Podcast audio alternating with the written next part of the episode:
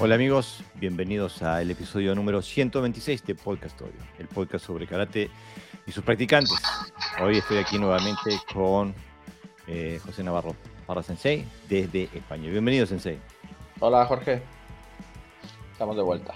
Aquí de vuelta como todos los sábados, ¿no? Bueno, tengo las buenas noticias de decirnos que nos llegaron las estadísticas de este último año desde Spotify. Nos cuentan que estamos siendo escuchados en 35 países, eh, y que pertenecemos a el top 5% de los podcasts más compartidos en el planeta. Así que eh, el podcast va creciendo, vamos sumando, vamos llegando. más. Gracias a la audiencia, ¿no? Gracias a la audiencia que comparte nuestro podcast, exactamente. Este, una cosa que me sorprendió fue que eh, el lugar, que la forma que nos comparten más es por WhatsApp. Por WhatsApp, sí, a mí me sorprendió también. 46%. Exactamente. Este, y el que menos nos comparten es por, Facebook. Por Facebook, que, es de lo que pensábamos que se veía más, curiosamente. exactamente, exactamente. Bueno, llegó aquí Marcelo Salazar Sensei desde Argentina. Dice, bueno, nos dice, decía buenas tardes y felicitaciones por la estadística. Felicitaciones por la clasificación. Le ganaron este, a Australia. Muchas gracias por la revancha por, la caída de Dinamarca ante, ante, ante Australia. Cayó Nicolás Conde Sensede, dice buenas tardes desde Montevideo, Uruguay. Buenas tardes, gracias por estar. Estamos, eh, estamos ahí. Eh, y bueno, este, ahí está Fudoshin Sensei con su banderita argentina festejando la clasificación. Este, estamos todos en camino eh, y y bueno, hoy nuevamente con un podcast que me tiene eh, entusiasmado porque creo que es un, tema que, nos puede ayudar a bueno, analizar nuestro propio karate y qué, pensaba un, un maestro de, de la calidad y de la envergadura del, de, Motou Shoki Sensei. Este, lo que, la fuente que utilizamos es el libro, que es, un, es, una, es una serie de artículos publicados en la prensa japonesa a lo largo de los años, que es un libro que ha publicado eh, Patrick McCarthy Sensei, que se llama eh, La leyenda del puño, que viene con eh, un montón de artículos de, de, diferentes maestros. Empieza por, por el eh, lo, clásico, ¿no? Por, ah, eh, o sea, desde, desde el principio de la, historia del, karate, ¿no? Em, empieza con Matsumura. Este, y el último artículo lo tiene eh, sobre Mabuni Kenwa. y bueno, y en este, este artículo que, que vamos a hacer referencia es, una, es una colección de dichos de Motobu Chuki Sensei que fueron publicados eh, en 1978 y que fueron traducidos al inglés por Joe Swift, que es un conocido historiador norteamericano residiendo, que reside en Okinawa. Este, eh, cayó Sebastián Di Renzo, buenas tardes de Montevideo, Uruguay. Buenas tardes, Sebastián, gracias por estar, eh. fuerza ahí. Adrián Fernández desde Argentina, buenas tardes, Adrián, gracias por estar. Eh. Eh, Nicolás me dice que no es sensei, recién segundo Q y tercer Q de Kobudo. Si tengo que acostumbrarme a decir san en vez de sensei, es como una forma de respeto. Este, eh, bueno, todos sean bienvenidos y gracias por estar. Entonces, este, este, este artículo trae 38 puntos sobre, sobre los dichos de Motou. no vamos a poder, no vamos a alcanzar a llegar por los 38, pero podríamos hacer una selección porque tiene realmente, apunta a algunas cosas que son bastante notorias si las vemos desde la perspectiva del karate de hoy, de, nuestro karate, de nuestra vida, ¿no? Mm. Este, y, por ejemplo, una de las cosas que empieza diciendo es que el kamae va en el corazón, no tiene una manifestación física, ¿no? Este, y bueno, esto es algo que, va un poquito en contra de la forma en que hemos aprendido. y justamente en el último podcast hablábamos de lo que me costó a mí sacarme esa idea de Kamae cuando empecé a hacer Kenjutsu, ¿no? Hablamos de la, naturalidad necesaria del movimiento con el sable, ¿no? Este... Incluso en algunas artes de sable, el famoso kamae que, que tan tradicional, que, que, yo creo que incluso en el karate japonés viene de ahí, del kendo, ese tipo de kamaes diferentes, ¿no? Mm. De, de, de, donde apuntes, digamos. Eh, por ejemplo, el maestro Sekiun, uno de los grandes samuráis de la época, incluso más que Musashi, ocurre que Musashi es más popular, ¿no? Porque mm. se popularizó. Pero a nivel de, prestigio como samurái, Sekiun era uno de los grandes. Él hablaba igual, un poquito parecido a, a, lo que dice Motobu. No había definiciones físicas de Kamae, había intenciones de Kamae. Claro. Él relajaba el sable, era, me recordaba un poco a la esgrima europea, ¿no? Donde a veces se relaja el, el, el sable para, para, para entrar, y está constantemente en movimientos naturales, ¿no? Y en realidad es verdad, porque la postura, sí, te cubre, digamos, el cuerpo, pero, pero cuando el otro siente realmente tu kamae, eh, hay una máxima también y ha ido, si se puede hacer un símil, donde dice que realmente cuando se desenvaina el sable se ha perdido, ¿no? Por lo cual el, el kamae más correcto es cuando tú estás tranquilo con el sable ahí colocado dentro de la funda, de la saya, y el otro no se acerca a ti porque sabe ¿no? el peligro que, que corres, ¿no? Y no hay una, un kamae definido, no hay una postura, un gesto. Y a eso él vuelve a eso después, más tarde que vamos a hablar más de eso, que él, vuelve a esa falta de definición. Nos escribe Javier Armando Cristanchi y dice, buenas tardes, Sensei, saludos de Formosa. Saludos, Javier, gracias por estar, ¿eh? eh un abrazo. Este, y Amalio Sensei, Neko Kan, nos escribe, dice, hola amigos, que tengan un buen programa, hoy no puedo estar, los veo mañana. Saludos a todos. Gracias por estar ahí, gracias por escucharnos, gracias por mirarnos. ¿eh? Eh, Sensei eh, Neko Kan siempre está apoyando el podcast. Muchas gracias. Bueno, el segundo es, habla del meo tode, ¿no? El, matrimonio. Sí. el tercer punto. Sí, lo que pasa es que no los numeré. Ah, vale, perfecto. Este, y habla sobre el, el el, matrimonio entre las manos, ¿no? Este, dice que exactamente. Habla de concretamente manos de marido y mujer, ¿no? Mm. Es una traducción que me gusta. sí. Y bueno, dice que es un principio importante que no se debe descuidar. Aquellos que estudian el tiempo deben estudiar este principio en su vida cotidiana, al servir saque, tomando un jarro o usando palitos para comer.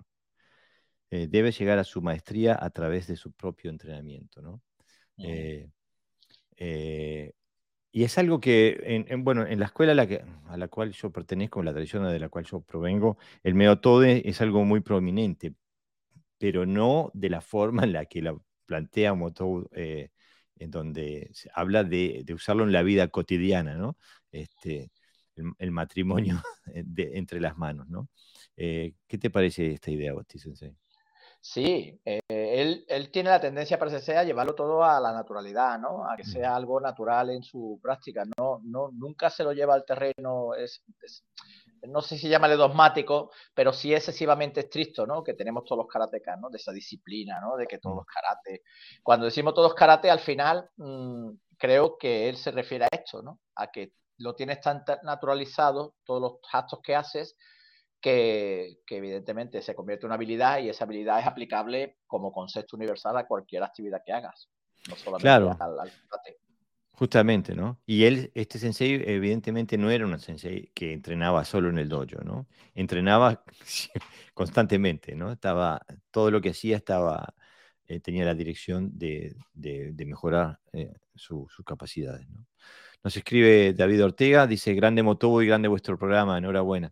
Muchas gracias, David, ¿eh? y gracias por estar ahí, gracias por escribir. ¿eh? Sabes que de Leonardo da Vinci tenía una serie de técnicas que donde digamos que le mantenían atento, le mantenían activo. Y entonces, por ejemplo, una de las cosas que hacía, creo recordar, era, por ejemplo, colocar los zapatos debajo de la cama, pero muy, muy a fondo, para obligarse a agacharse y tener que... Nosotros casi siempre acomodamos todo, ¿no? Sí. Lo queremos poner todo a nuestra... Él, sin embargo, por ejemplo, hacía cosas con la mano izquierda, ¿no? Trabajaba cosas con la mano izquierda, le obligaba a poner objetos a lo mejor en su parte más débil en este caso, hacía como ese tipo de trabajo de conciencia y me recuerda mucho a lo que dice Motobu. Mm, y, sí, y bueno, creo que nosotros, todos los karatecas nos, reconocemos en esto, ¿no? De estar prendiendo la luz con, los pies, cosas así, ¿no? Este, mejorando nuestra, nuestra motricidad, etc. Este, después también hay, eh, tiene muchos puntos, ¿no? Pero quería saltar a uno que realmente me... Mm, Pero Jorge, explicamos un poco el meotode, porque a veces caemos en la, la que todo el mundo sabe lo que es. Que todo el mundo sabe lo que es, eso es. ¿eh? Entonces yo tengo, lo digo porque el, tengo aquí un pequeño escrito que he sacado que creo que, bueno. Ah, perfecto. Y entonces dice, el meotode o meotodi también se, habla, eh, literalmente manos de, de, marido y mujer, este término se refiere al uso adecuado de las manos, tanto en Kamae como en las técnicas. ¿eh? Esto, lo, esto lo, lo, creo que lo decía el autor, me parece, del libro. Dice, Meotode no es solo una guardia, es un método de lucha. Meotode implica el kobo ishi, dice. Ataque y defensa son uno. Es decir, el uso constante de las dos manos. ¿no? Ambas manos trabajan para el mismo objetivo. Defender y golpear se vuelven uno, un solo momento. Meotode, una mano apoya a la otra. Por eso el matrimonio, ¿no? Habla de matrimonio, una mano apoya a la otra. No significa que tenga que hacer lo mismo, solo que la apoya. Por ejemplo, en algunas fotografías que viene de Motobu, una está eh, haciendo una defensa, por ejemplo, agarrando o, previniendo que el otro lance su, ataque, controlándole un brazo para golpear con el otro, por ejemplo, ¿no? Digamos que la mujer eh, agarra y el, marido pega o al revés, como queramos, ¿no? Eh, dice, defender y golpear se vuelve, bueno, esto ya es método de una mano que apoya eh, a la otra. También cambio de manos para encontrar una apertura. Esto se ve mucho en Basai, ¿no? Estoy usando una mano, o sea, eh, los chutos, por ejemplo, o los caques, cuando se hace la doble defensa, hay un pase, hay un cambio, ahora se crea un hueco para golpear, etcétera, etcétera. ¿no? O sea que el método está muy, muy presente. Y, bueno, más o menos esa es un poquito el resumen de lo que sería el meotode, ¿no? Claro, el meotode es el concepto de nunca hacer algo con solo una mano, siempre, eh, siempre estar activo con las dos manos y siempre apoyándose en, un objetivo táctico, ¿no? O sea, puede ser una mano ahoga, la otra golpea, o una mano tira y la otra golpea, o eh, hay, eh, hay, distintas formas de hacerlo. Incluso en, el Wado Ryu, donde yo provengo, el Kamae siempre, eh, siempre se hace doble con las dos manos, ¿no? O sea, una mano golpea y la otra cubre, ese tipo de cosas. Claro, este y, por ejemplo, el Taishi se ve mucho, ¿no? Una mano yin, una mano yang. Por en eso el también. En el boxeo, por eso el, el karate funcional, el método está presente no es solo un gesto técnico más o menos rápido, sino que tiene, cada parte tiene su protagonismo. Mira, nos escribe Alejandro Cavaliari Sensei, que está siempre ahí al pie del cañón. Eh, vas a tener que subirte al podcast un día, participar en, un podcast, Sensei. Está siempre ahí. Muchas gracias por estar. Dice buenas tardes a todos, saludos de Argentina. Eh, también nos escribe Ariel Garófalo, el director de la revista Mocuso. Dice, un gran abrazo amigos, me voy a ir rápido porque tengo el cumple de mi hijo, pero luego los escucho atentamente desde Mocuso. Y justamente, bueno, feliz cumpleaños, espero que pasen bien, un saludo a toda la familia, eh, eh, Ariel, y bueno, y les recomiendo a todos que visiten la revista, que escuchen eh, nuestro podcast desde ahí, y les recuerdo también que la, ahora se puede, tiene una nueva función la página de Mokuso, donde traduce, o sea, lee, transforma lo, lo escrito en audio, o sea, que lee, si alguien tiene dificultad en leer, puede escuchar los artículos. Este, así que les recomiendo que vayan a mocuso.ar. Eh, Adrián Fernández dice, esto es básico de Motobu Ryu, supongo que viene de su hermano Choyu Motobu. Eh, es posible, no, sé realmente, pero también es, em, es lógica, lógica de combate, ¿no? O sea, creo, creo que... Todas las escuelas que, que, que hablamos como que podríamos calificarla como que no han perdido esa funcionalidad, es la, base. Que sí, pero, eh, nadie se le ocurre no usar el otro brazo. Ahora, el tema está en usarlo bien, no solo usarlo, sino usarlo bien, porque también eh, el elemento táctico también existe en esa, de, en esa mano, digamos, menos, menos activa ¿no? en cuanto al golpe. Porque lo que hace es cambiarse. O sea, una mano hace una cosa, la otra hace otra, pero luego se cambian. Claro. o sea, está en constante cambio, ¿no? en constante movimiento. Alejandro Cavaliari nos escribe, dice, leí por ahí que siempre debe haber una defensa oculta detrás de la defensa. Como gesto técnico, nuestro Seito Shito Ryu tiene mucho de eso. Y sí, bueno, yo creo que, siempre, como decías tú, Pepe, eh, que las escuelas que mantienen eh, un contacto con la, con la funcionalidad siempre trabajan con estos conceptos porque es una necesidad básica. También dice, ah, sí, por supuesto, encantado de poder participar algún día del programa. Ahora estoy de vacaciones, pero a mi regreso encantado. Bueno, coordinamos, Sensei. Este, Nicolás Conde nos dice, en el, en el Penchaxilat indonesio se ve bien claro, ambas manos se mueven siempre coordinadas. Em, es muy inspirador para tomar ideas e interpretar cartas. Sí, a mí me gusta mucho el Penchak, también me gusta el esgrima filipino. Em, pienso que también en algún momento ha, habido algún tipo de influencia de esos artes con, el karate. Este, y eh, como tú dices, Nicolás, nos, eh, eh, abre puertas paralelas a, nuestro karate y nuestro kata también. Eh, eh, Adrián Fernández escribe, es trabajo básico de Udundi, o lo que se llamaba antiguamente gotente o mano del palacio. Entonces, evidentemente es algo que, por supuesto, que los viejos maestros tenían que conocer, ¿no? Es, e incluso eh, Motobu lo, nombra como algo fundamental, o sea, ¿no? Motobu Udundi tenía, ah, tiene, tiene por lo que se ve también un sistema de armas, creo, ¿no? No sé. No creo haber visto algo por ahí. Pero, pero sí, yo, tiene mucha. No, lo digo por la, por el concepto que da. Mm. El trabajo de armas también apoya mucho esa, forma de mover las dos manos. Bueno, después este, nos dice, en una confrontación real hay que atacar la cara primero ya que esto es lo más efectivo. Incluso después da algunos ejemplos donde eh, lo invitan a comer a la casa de, un, parece que un jefe de la Yakuza, y, le, lo ponen enfrente a un boxeador, este, y él justamente lo que hace, le, usa una, mano para ahogarle la guardia y con la otra eh, lo, ataca abajo del, ojo y lo noquea eh, con, un, con, un, solo golpe. Aparte, me, me, encanta la actitud, le dice, le dice el boxeador antes de hacerlo, le dice, no te hagas problemas que no te voy a matar. Le dice dos cosas, le, dice que si quiere, que si quiere puede no usar los guantes. Sí, con guantes sin guantes decides tú, yo peleo sin guantes, dice, ¿no? Y no tengas miedo que no te voy a matar. No te voy a este matar, Pero para, eh, lo nombra varias veces lo de golpear la cara. Eh, yo creo que, que era buen especialista, más que una obsesión que tenía, es que era un especialista en golpear a esa zona. Él dice porque, en el caso del boxeador, le dice porque era alto y quizá, claro, si era alto y fuerte, em, es complicado atacar al cuerpo y que, que lo tumbe, ¿no? Y claro, la zona más frágil, evidentemente, es la, cara. Mira, eh, David Ortega nos escribe una, viene con una pregunta muy relevante. Dice, ¿hay alguna escuela fuera de Japón que siga las enseñanzas de Motobu? ¿Por qué no se difundió su estilo con lo bueno que era? Bueno, esas son dos preguntas. La primera, eh, puedo decir que sí, eh, que eh, está la tradición de Konishi, que fue eh, muy influenciado por Motobu, y el Wadu ha sido también muy influenciado por Motobu. Eh, Otsuka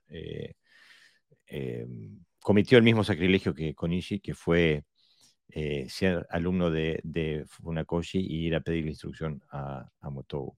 Este, y bueno, nuestro Naifanchi, o sea, nosotros tenemos, usamos el Shodan nada más, le decimos al Naifanchi, este, tiene mucho eh, de, lo que hace Motobu. Y aparte, bueno, tenemos toda una serie de comités derivados del Naifanchi, este, que viene, es todo muy influenciado por Motobu. Ahora, ¿por qué no hizo escuela? Bueno, hay, hay varias razones, ¿no? Por ejemplo, una de las razones que se eh, dicen es que él no era fluyente, no hablaba bien el, el japonés, casi que no lo podían entender aparte era una persona muy, muy dura, muy recia, o sea... Fue, uno, fue uno además de los casi disidentes, ¿no? En la reunión del 25. Exactamente, no, no, estaba de acuerdo. No estaba de acuerdo. Exactamente. Él, él, no tenía, parece ser que no tenía nada en contra eh, en exportar el karate a Japón, incluso él vivió en Osaka, intentó eh, abrir todos allá y todo, pero no estaba de acuerdo con la idea de transformarlo en un deporte escolar.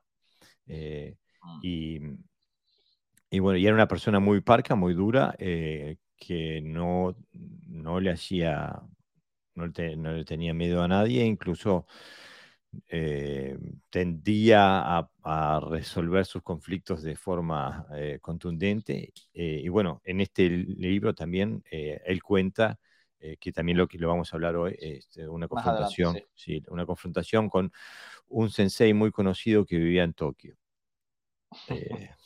digo, que, no, era, muy conocido en Okinawa. Que sí, que él ni sabía quién era, nunca había escuchado su nombre en Okinawa, pero que ahora sí.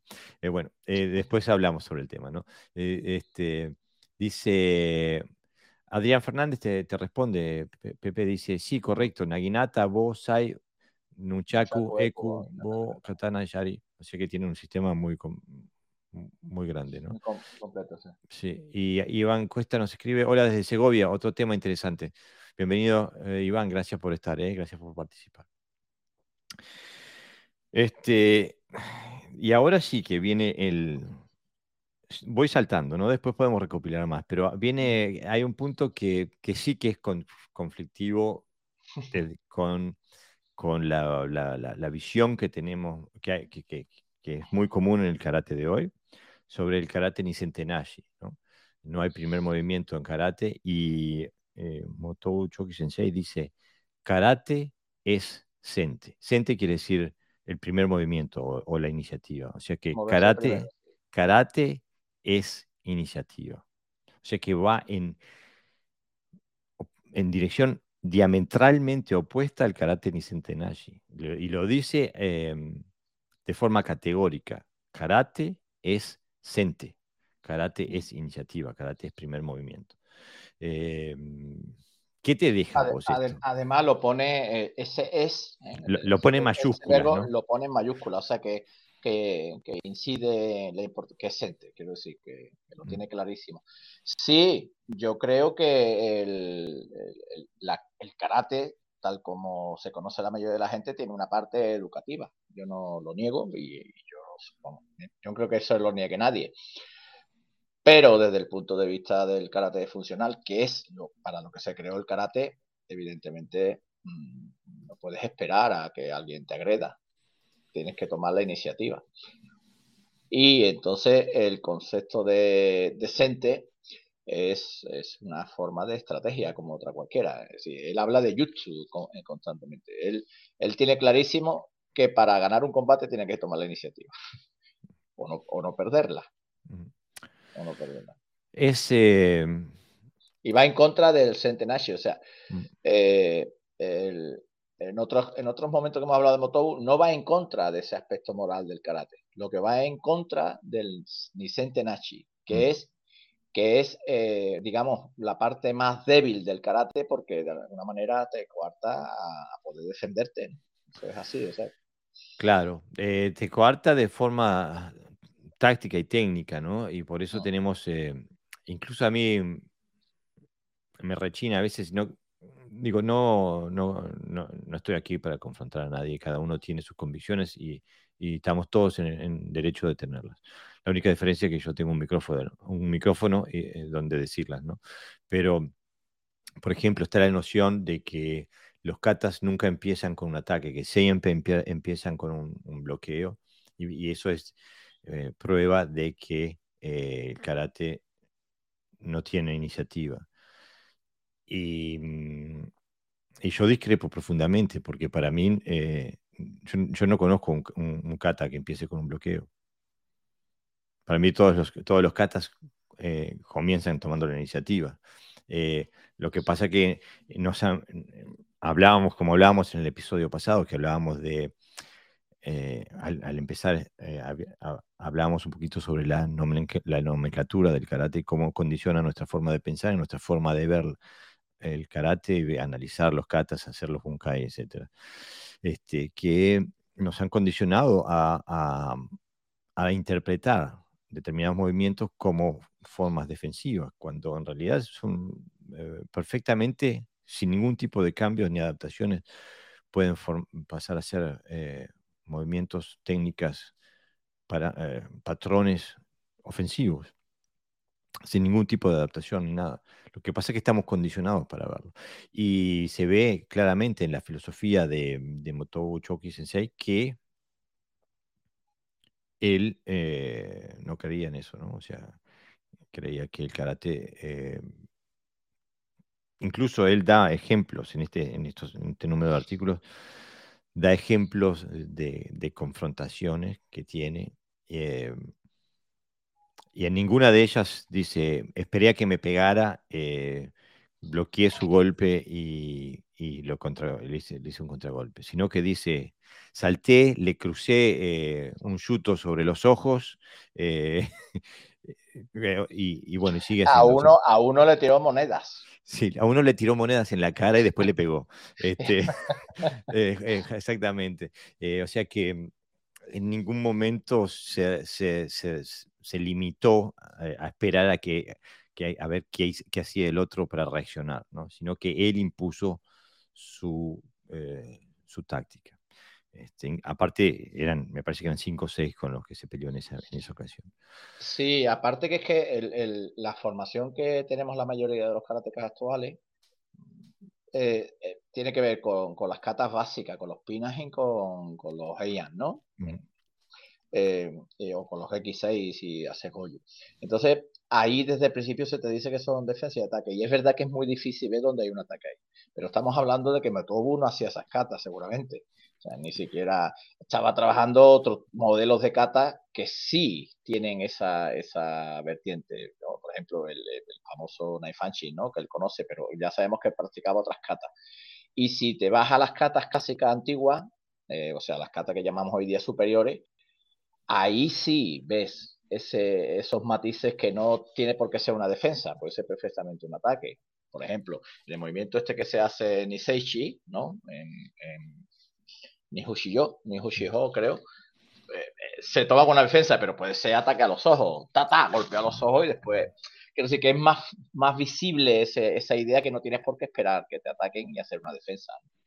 Claro. Yo, por ejemplo, esa defensa, justamente la que tú nombras, en mi, en, mi escuela la, la, la, tomamos como una. La primera es una inmovil, es el, el, oponente me está agarrando, la, primera es una inmovilización de las manos y la segunda es un ataque a la nuca. Eh, claro. pero, o sea, Sí, es, claro. Incluso las referencias a Pinan, eh, no me acuerdo en qué libro, me parece que era el libro de Joe Swift, este, donde eh, Motobu cuenta, relata de ir a visitar a Itosu, este, y que Itosu le dice, mira, em, eh, mira, hay un alumno ahí y le dice, mira, sí hay un kata, este kata. Y, y Motobu le dice, ah, sí, pero eso no eran, no eran los chanan que vos nos estabas enseñando. Dice, sí, pero los jóvenes les gusta más, les gusta más el nombre Pinan, así que decidí cambiarles el nombre y ponerles Pinan. O sea que él había tenido algún tipo de exposición a esos katas, pero no, eh, no, no, bajo otro nombre y evidentemente no es algo que seguía, que seguía practicando. Claro. Nicolás Conde escribe, sin iniciativa corro, corro, el riesgo de no poder contraatacar si me noquean o incapacitan. Lo interpreto como no empezar el conflicto, pero si ya empezó verbal y físicamente no puedo dejarme atacar. Completamente de acuerdo. Digo, me parece excelente. O sea, no, vamos a nosotros a andar buscando lío ni imponiendo nada por la fuerza. Pero en el momento de que el conflicto es físico, eh, no, no, no, no sé. Pero nosotros no hablamos que no existan las defensas, ¿eh? Mm, no, no, no. Hablamos es que no es, una, no es lo que decimos que no es la mejor estrategia para un combate. No, pero aparte una cuestión es, una cosa es decir que no existen las defensas, otra es decir que hay que tomar la iniciativa. Son dos cosas completamente diferentes. Hoy justamente estábamos hablando del medio todo y hablamos una mano defiende, la otra ataca, por ejemplo. este, una mano agarra, la otra ataca, eh, etcétera, etcétera. Este, así que no, no estamos negando las defensas, al contrario. Eh, eh, eh Fudoshin, Marcelo Sensei nos escribe, dice, soy un agradecido, hubo un cambio. Mi hija, que después de años vuelve a practicar conmigo, me dijo, antes hablaba de defensa, ahora es todo ataque. Me cuesta entender, eh, me cuesta entender, me dice. Fui adoctrinado en el Nicente Nashi, malentendido.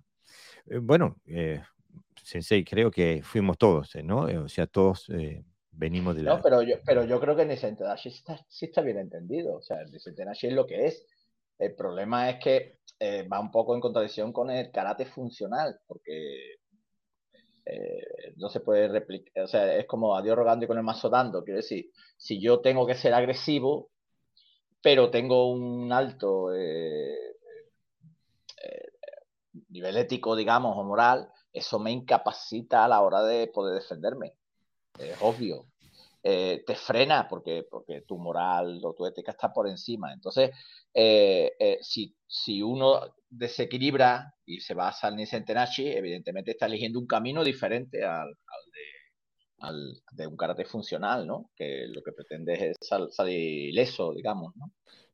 yo, no, yo no veo una, una, una, contradicción realmente. Digo, uno intenta ser una persona de bien, tener unos códigos éticos y morales, y tiene eh, la vida propia vale tanto como la del otro y uno tiene derecho a, defenderla. Y si en, caso de que no se pueda evitar el conflicto, la manera de salir del conflicto es tomando la iniciativa y venciendo. Eh, y bueno, eh, no, no, le veo ninguna contradicción con el carácter inocente de Nashi, al contrario. Incluso no le veo ninguna contradicción con el karate do, que estoy casi absolutamente seguro que Motobu Sensei no, no era un fanático del karate do, eh, pero digo, yo sí, eh, eh, el karate do, el karate como, como, como vía, es una, herramienta fantástica. ¿no? Nos escribe Sassen55, dice, buenas noches a todos desde Barcelona. Buen tema esta noche. Mira, el tema de... Bienvenido, gracias por estar hablando un poquito con el tema de la defensa, él dice, uno siempre debe tratar de bloquear el ataque en su origen. O sea, ahí se mm. está refiriendo a una táctica defensiva, lo que no mm. espera que te golpee, sino es una anticipación. Es decir, de alguna manera ha tomado la iniciativa. Y aparte, si, el, si empieza, si, eh, el combate prosigue, si no, no, no, lo terminas de liquidar en el primer roce, eh, bueno, eh, te van a responder. Hay que, incluso él nombra en algunos lugares donde, este, eh, por ejemplo, dice, hablando de las Dachi, dice que eh, lo importante de, los ángulos de movimiento para poder encajar golpes sin, tener, sin perder balance, etcétera, etcétera. O sea que eh, no, estamos negando la, existencia de las defensas de los suke, etcétera, sino de cuándo se utilizan. este, después también tiene un tema que, que a mí me fascina, bueno, porque yo soy un, un fanático compulsivo del Naifanchi. Este, siempre gravité hacia el Naifanchi toda mi vida y bueno, cada vez que encuentro una referencia al Naifanchi o al Teki Shodan, ¿no? El Naifanchi Shodan, de alguno de los maestros siempre eh, me reconforta y me, trago todo lo que puedo encontrar sobre el tema, ¿no? Y entonces empieza, dice, la posición de las piernas y la cadera en Naifanchi son la base del karate. Dice, rotar a la derecha o izquierda en el Naifanchi eh, te da la posición usada en el combate real. cambiando la forma de ver la izquierda y la derecha, el significado de todos los movimientos del kata queda claro. Eh, y es, eh, para mí, digo, es, justamente la forma en que, en, que, yo veo el Naifanchi. no lo veo de frente, lo veo hacia los lados, este, y hace, esa, es, esa es la forma en la que clásicamente se interpreta en, la tradición a la que yo provengo, en el Wadu Ryu, este, y es donde eh, se traduce eso en, nuestros Kumite. Este, así que hay, hay una, una, una conexión táctica y técnica eh, directa entre, entre el kata y su aplicación si se, si se hace de esa forma. ¿no? Este, o sea que el, el, el, contrincante no está aquí, pero está en, en, la dirección donde se hacen las técnicas en el, en, el ¿no? que se mueve de forma lateral. Pensamos que se, forma, se mueve de forma, en forma lateral. Cuando uno lee esta forma de, de formularlo de Motobu Sensei, se parecería que se debería interpretar que se mueve de forma eh, vertical, ¿no? Este, este, llegó también eh, Daniel Sensei, Daniel Alvarado Sensei, este, que nos da las buenas noches. Gracias por estar, Daniel, eh, siempre ahí al pie del cañón. Este, nos, nuestro erudito de, Instagram, le insto a todo el mundo a, visitar su, su perfil, Ronin Alacant, en, Instagram, está lleno eh, de información histórica eh, de, relativa a las artes marciales. al karate y a, las artes del, marciales japonesas, del sable, etc. Este, así que los invito a visitar el perfil de Daniel Alvarado Sensei, Ronin Alacant, en, en Instagram. Este, después hay, una, que, eh, hay una, cosa que él dice que me, me, hizo pensar en vos inmediatamente, Pepe, porque dice, cuando era joven solo entrenaba karate. Recientemente empecé a investigar las técnicas del bo y el sable. este, y él ahí, apunta a, la, a, la, necesidad de, de ser multidisciplinario, ¿no? Sí, pero no en su aspecto técnico, obviamente, sino lo que aportan las armas, ¿no? De cara a, la, realidad, o tiene más peligrosidad, tienes que aumentar tu nivel de atención, la diversidad técnica que tiene, te ayuda, por ejemplo, el sentido del peso, que utilizas el arma con el bot, te ayuda, eh, es, excelente. Yo a la gente que, como a ti te pasa, Jorge, que hacen ahí Fanching o Teki, le aconsejo que practique vos, porque te va a dar esa conexión y demás. Luego, a nivel estratégico, evidentemente es, un arte superior, no hay que negarlo. Sobre todo el sable, ¿no? El sable tiene, tiene una variedad de, conceptos eh, tácticos muy aplicable en, situaciones también sin, sable, ¿no? Por el tema también del posicionamiento, del ángulo de, ataque, de las distancias, de la presión, por ejemplo. Y yo estoy de acuerdo. A mí me ha pasado un poco Mamotobu. el, la mayoría de la gente que me conoce piensa que yo he estado toda mi vida practicando armas. pero, pero yo creo que empecé a partir del tercer dan, fue cuando empecé a, trabajar armas. una vez agarré un bow y me empezó como a hablar. O sea, esa sensación tuve yo. Y uy, aquí hay algo que me, fue como a, a primera vista. Yo empecé primero con, la, con las artes de bastón, de madera, y luego ya me pasé a, la, a las clásicas, ¿no? A los, a los corriu. Y es un, yo estoy convencido que cualquier karateca que practique armas, su, karate va, a amplificarse, porque, porque tiene un montón de elementos que a veces en, la parte de manos vacías pues no, se acaban de comprender. Me refiero como experiencia. Por ejemplo, el concepto de defensas que nosotros hablamos, eh, no existen las armas en karate. Y mm. entonces por eso sabemos lo que está diciendo Motobo cuando toma la iniciativa, ¿no? Porque en el arma, en el arma no puedes esperar. O sea, tienes que tomar la iniciativa sí o sí, ¿no? es tomar la iniciativa o morir. Es morir. Entonces te da una serie, eh, hay un punto que él lo dice además, ¿no? Él dice, para conocer la verdad uno debe experimentarla. Exactamente. O sea, que, que te da mucha información útil y te sorprende, ¿no? Que, que luego hay, hay, hay hay muchos matices que puedes utilizar en cualquier sistema que hagas. Si el, ya no solo como refuerzo a, tu karate, sino que en sí mismo aportan, aportan cosas, ¿no? No es un complemento, digamos, sino que, es un arte marcial muy, muy completo y, yo lo aconsejo. Sobre todo aconsejo lo que él dice, el bastón. Él, habla de boyutsu, pero también habla de bastón. Mm. El, el, bastón y el, y el sable como la base fundamental que tiene que practicar. Por lo menos conocerlo un karateca. Sí, la verdad que sí, es, eh, los paralelos se repiten, eh, es fantástico. Incluso, por ejemplo, eh, para volver, porque está todo, está todo conectado en lo que el, el, ideario de él es bastante consecuente, ¿no? Porque, por ejemplo, me gusta la forma de, pensar que tiene, tiene, dice, a los 60 años lo citan diciendo, todavía no sé cuál es la mejor forma de pegarle al maquiwara.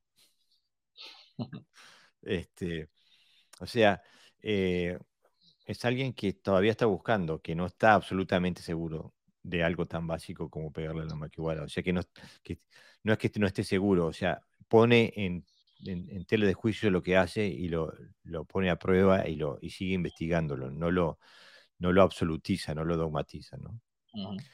Eh, Iván Cuesta nos dice, si el trabajo, sí, el trabajo con armas da una perspectiva mucho mayor, tanto en distancia, estrategia y sobre todo en valorar los, ataques a realizar y sus posibles respuestas. Y Nicolás Conde dice, en Okinawa la base del Kobudo es Boisai, Luego los estilos difieren, pero esas dos armas son la base. Y bueno, yo pienso que tienen una, para todo eso existe una, una razón histórica, ¿no? La gente que, que, que comenzó esto sabía de qué hablaba, ¿no? Este, después, por ejemplo, dice algo que vuelve nuevamente a la táctica, ¿no? Dice, no es posible usar ataques, y digo, esto quiero que lo, que lo contraste la audiencia con nuestra experiencia del karate de hoy, cuando hacemos kumite, por ejemplo, kumite libre, ¿no? Dice, no es posible usar ataques continuos contra el karate verdadero. No es posible usar ataques continuos contra el karate verdadero.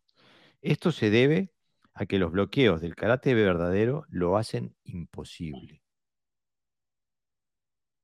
Ah, sí, claro, porque está claro, porque no intenta eh, el concepto de defensa, una defensa, luego un contraataque o el otro, sino cada vez que el otro se mueve lo que intento es romperle, o sea, es eh, impedir precisamente que haga un segundo ataque, es, eh, romperle su estabilidad, romperle, entro por un ángulo, eh, por ejemplo, en el katana y Fanchi, el primer movimiento. Se terminó la pelea. No es defender ahí, es boom, boom, y rompe, le golpeas o le, o le, o le desequilibras y ya, claro, el otro lo incapacita para seguir golpeando. No, es un intercambio, no es un intercambio como en boxeo, como ocurre en boxeo. Claro, justamente esa, por eso digo que apunta nuevamente la táctica, porque mm. eh, nosotros en, en, el karate moderno tenemos la tendencia a ver el kumite como un diálogo. Él hace una cosa, yo hago otra, él hace una cosa, yo hago otra. Pero uno ve que estos maestros no, el karate lo veían como un monólogo. Yo tomo la iniciativa, yo destruyo tu estructura, yo te venzo. O sea, eh, sea por eh, a, través del manejo del tiempo, de la distancia, lo que sea, pero era, eh, no, no, no había un, se intentaba evitar un intercambio. Lo que se intentaba llegar era que el único que, que, actuara fuera uno, ¿no? Eh, eh, Nicolás Conde dice, el karate es definitivo, no un concurso de aguante de golpes. Más claro, el agua. Eh, y seguro. Es lo que hace él con el boxeador, ¿eh? Toma la iniciativa y golpear y se acabó. O sea, no, no, no, no es algo que él diga que, que bueno, que lo digo y, y, hay que practicarlo. Es que él habla siempre aquí, parece ser, de algo que, que le había puesto en, a prueba y que le funcionó, claro. No, sí, sí, le funcionó, ¿no? Incluso dice que era más alto que él y que saltó para golpearlo, ¿no? Este recurso técnico bastante inusual, ¿no? Eh, después dice, por ejemplo, eh, nuevamente hablando, él siempre hablando de forma contundente, dice, al golpear la cara, hay que hacerlo con la intención de penetrar hasta la nuca. Ah. Este, y, él hace referencia varias veces de, que cuenta de situaciones donde él ataca la cara primero que nada. ¿no?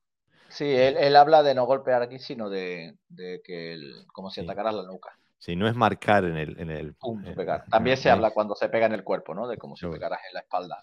Penetración, ¿no? Eh, la capacidad de penetración del golpe. Atravesar utiliza concretamente, por lo menos en, el, en la traducción que yo he hecho al español, habla de atravesar. O sea, eh, y el sable atraviesa, ¿eh? O sea, creo que ahí tiene mucha relación de lo que está hablando. Pero también habla de la evasión. Dice, hay que desarrollar la habilidad de evadir un ataque eh, de cualquier dirección, incluso desde atrás. o sea que eh, vemos que él tácticamente tiene que haber sido un maestro eh, de mucha habilidad, porque son dos tácticas casi opuestas, ¿no? El de, invadir y destruir al de, al de evadir y destruir. ¿no? y, y si, lo, si lo juntamos con lo que él decía sobre el uso de las caderas y de las piernas en Naifanchi como la base del karate, este, da una idea de lo que podría ser su movimiento, ¿no? Eh, que parece ser muy explosivo, muy dinámico. Bueno, le decían eh, el mono, ¿no? Este, yo de las fotos de los maestros, de la mayoría de los maestros que, hemos tenido acceso a ver sus fotografías en, movimiento, quiero decir, no sentado mm. de forma clásica, a mí Motobu me parece el más impresionante. O sea, ese, ese Knife Fanshin Dashi que tiene es, es, de una pesadez mm. y de, una, de un concepto de lo que es el karate y de cómo está enraizado, de esa forma natural de estar, pero a la vez que es como un bloque. Mm. Eh, a, mí, a mí me ha impresionado siempre, a pesar de que cuando yo incluso eh, sobrepasa el estilo, diría yo, porque eh, en casi ningún estilo se hace ese punching tan particular que él tiene. No. Esta es, su sensación personal de estar enraizado. Sí, es, muy personal, y, pero a, mí me pasa lo mismo, digo,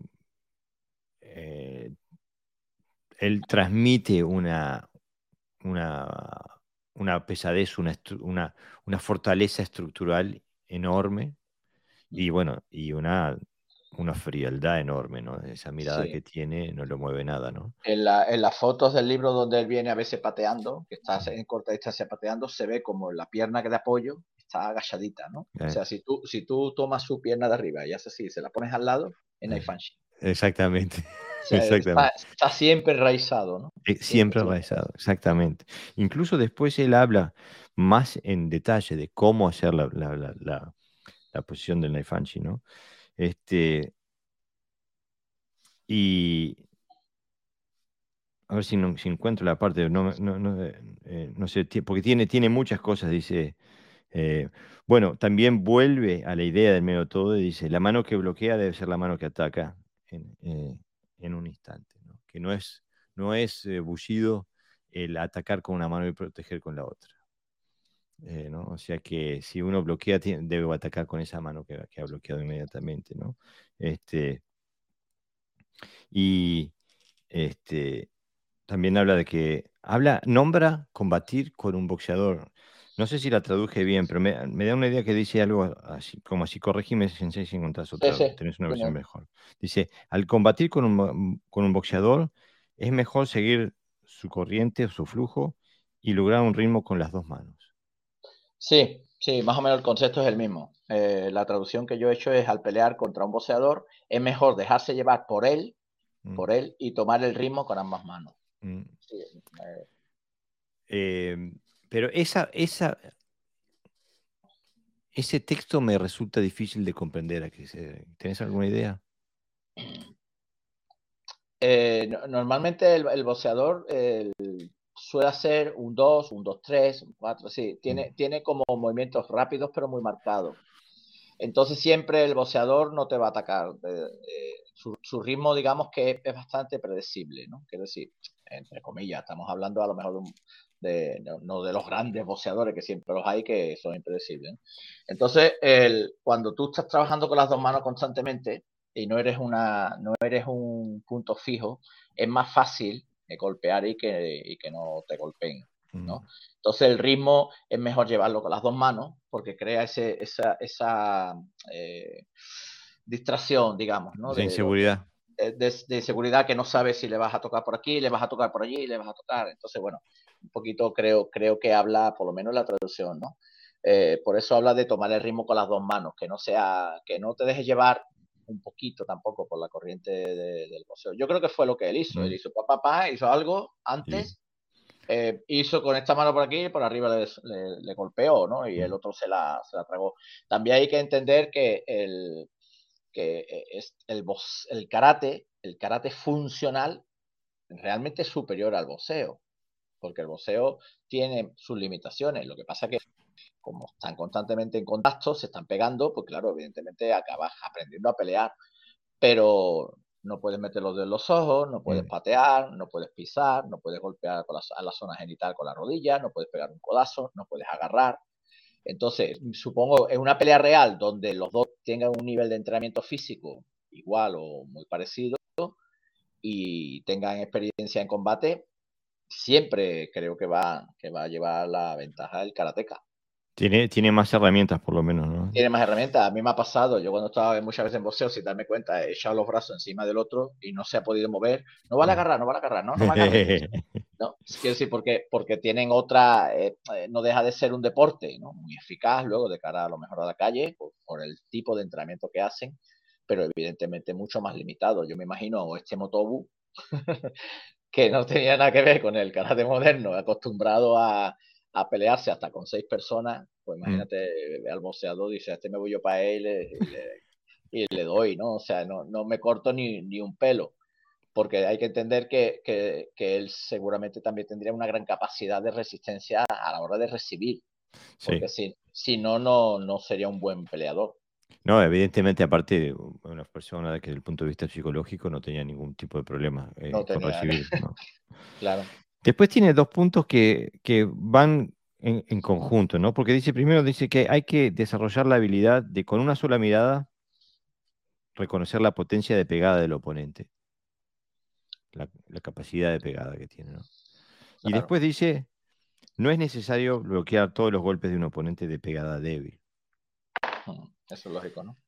Claro, y eh, cuando leí eso me hizo acordar eh, una vez en Inglaterra que estábamos en un campamento de karate y que vino un amigo del instructor jefe, eh, Steve Rosensei, eh, que hacía Kung Fu Hungar eh, y, que ellos tienen una serie de prácticas donde usan, usan el, concepto de la camisa de hierro, ¿no? Y justamente él demostraba de que si yo puedo absorber tu golpe, no lo necesito bloquear.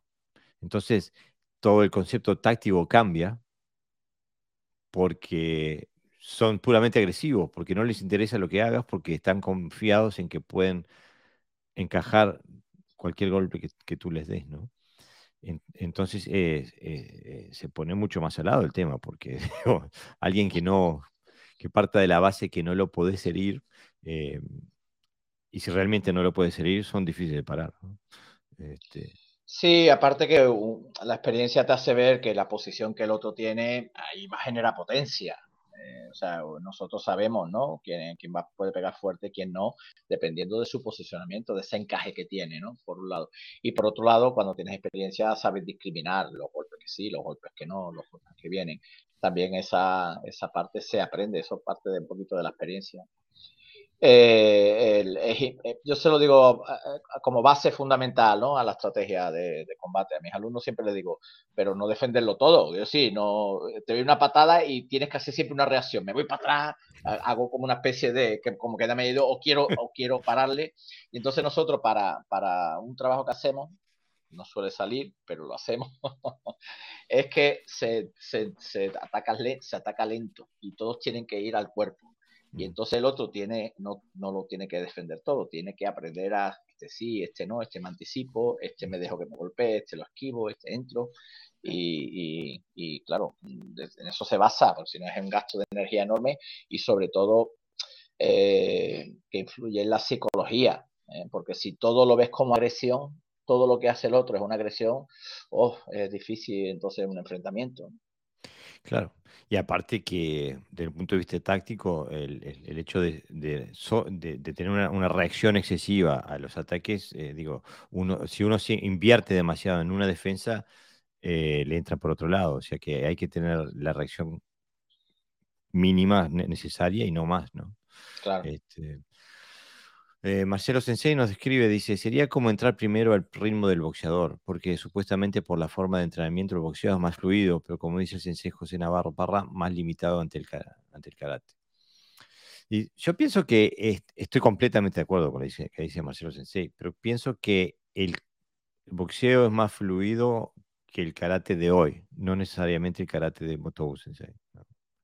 Y el boxeo es más fluido dependiendo del boxeador también. Sí. No, sí, pero como sistemas, como sistemas de entrenamiento, nosotros por lo general entrenamos H, Ni, San, ¿no? Eh, eh, digo. Es que para nosotros, para nosotros, sinceramente, es mucho más fácil pelear con un boxeador que un boxeador con nosotros, ¿eh? Por la diversidad técnica que tenemos. Por ejemplo, yo se me dio un caso, ¿no? Yo, yo a muchos amigos, amigos les digo, de broma, ¿no? digo, tú, tú puedes ser mejor boxeador, pero no, puede, no tiene por qué ser mejor luchador. Mm. Que no tiene nada que ver. A lo mejor dentro de una regla siempre pierde. Yo perdería una competición de karate de competición, seguramente. pero a lo mejor en la calle la cosa cambia, ¿no? cuando, claro, claro. cuando me puntúan y yo voy a dar verdad, pues a lo mejor no es lo mismo.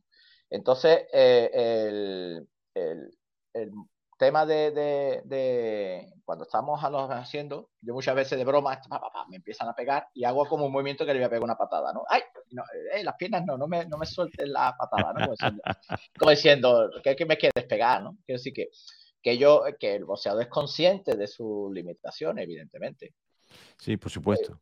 Pero, pero eh, eh, el, karate, yo insisto, el karate es superior. Es que meterle el dedo a alguien en un ojo, un nuquite en ojo. Termina la pelea. Es que se termina la pelea, por muy mm. potente que el otro sea. Mm. La diferencia es, la metodología de entrenamiento. Que ellos entrenan de verdad y nosotros, evidentemente, pues hacemos otro tipo de entrenamiento. Mm. Que no, eh, pero sí, pero, pero si, si, si nosotros tuviéramos que pelear no por necesidad y tuviéramos que entrenar para pelearnos de verdad, el, karate es muy superior. O sea, yo creo que es de las artes, de las artes más superiores que existe, ¿no? Por la diversidad, pero también por la contundencia de, sus técnicas. La mayoría de los golpes que nosotros trabajamos los solemos eh, en el dojo, que se trabaja, yo, ya por costumbre digo trabajamos para, para no parecer que soy diferente, se trabajan a zonas casi siempre duras, los sukis al pecho, lo, no sé qué a dónde, o sea, no, no, no se trabaja con conciencia de las, de las zonas que realmente... Exactamente. Mm. Y, y, el boxeador no puede pegar en esa zona, está prohibido. Mm. Y cuando te pegan en esa zona, te paran. Pero en un combate de verdad, eh, tú, tú irías normalmente a zonas si estás entrenado, iría un fumikomi a la rodilla, iría un pisotón, iría un nuquite a la garganta o a los ojos, iría un gancho al mentón o a la sien. Quiero decir que, es, potente, es muy, muy poderoso. Lo que pasa es que no se entrena. Claro, ese es el, ese es el tema, la, metodología de entrenamiento que tenemos hoy, ¿no? Eh, hoy estamos muy condicionados por la forma, el karate de, de, comité deportivo que, se, que pasa a ser también el que se utiliza dentro del dojo, ¿no? Marcelo Sensei dice, hablo de conceptos actuales, claro, dice. Patadas no, dicen los boxeadores. Incluso, bueno, eh, para Motobu tampoco era mucho de patadas. ¿eh? Dice, las patadas generalmente no son efectivas en una confrontación real. Este, no sé si se refiere a patadas Yodan o a Pachudan o si se refiere a patadas a nivel bajo pero eh, parece que no era muy, muy, muy propenso a patear. Mm, sí, bueno, él, yo creo que sí, que es que no, no sé exactamente tampoco. Evidentemente la, la, es como todo. O sea, hay auténticos especialistas en técnicas de mm. piernas que, que te... Que dan, dan pavor, ¿no? sí, sí, da igual lo que tú les hagas. Pero el común de los mortales no es así. Mm. levanta la pierna y te arriesgas, claro es, mucho más, eh, Exactamente, exactamente. Es un riesgo táctico, ¿no?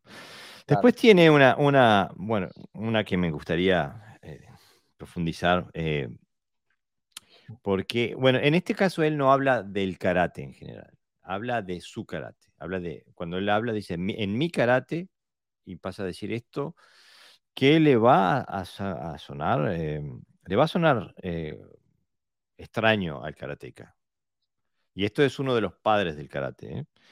él dice, no hay posiciones como el nekoashi, el senkutsu o el kokutsu en mi karate.